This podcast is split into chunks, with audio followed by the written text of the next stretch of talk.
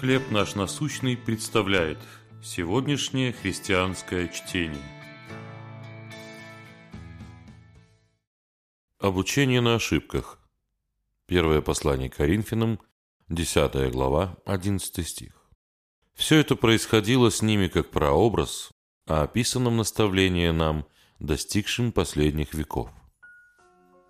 Чтобы не повторить в будущем ошибок, подобных тем, которые обрушили мировую экономику – 1929 и 2008 годах в Эдинбурге, Шотландия, была основана библиотека ошибок. В ней собрана коллекция из более чем двух тысяч книг для обучения новых поколений экономистов.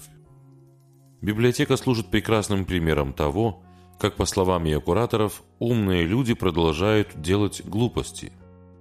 Кураторы считают, что единственный способ построить сильную экономику – это учиться на ошибках прошлого. Павел писал Коринфянам, что для победы над искушениями и обретения духовных сил важно учиться на ошибках, которые Божий народ совершал в прошлом. Апостол приводил в пример происшествия из сорокалетнего странствования Израиля по пустыне.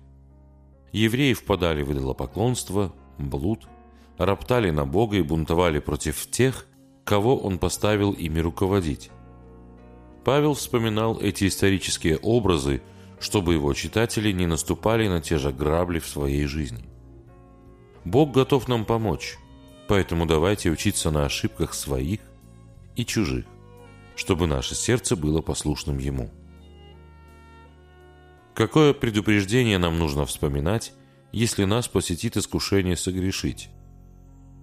Как мы можем учиться на своих и чужих ошибках?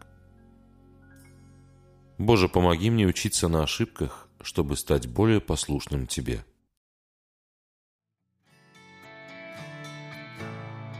Чтение на сегодня предоставлено служением «Хлеб наш насущный». Еще больше материалов вы найдете у нас на сайте, в соцсетях и YouTube.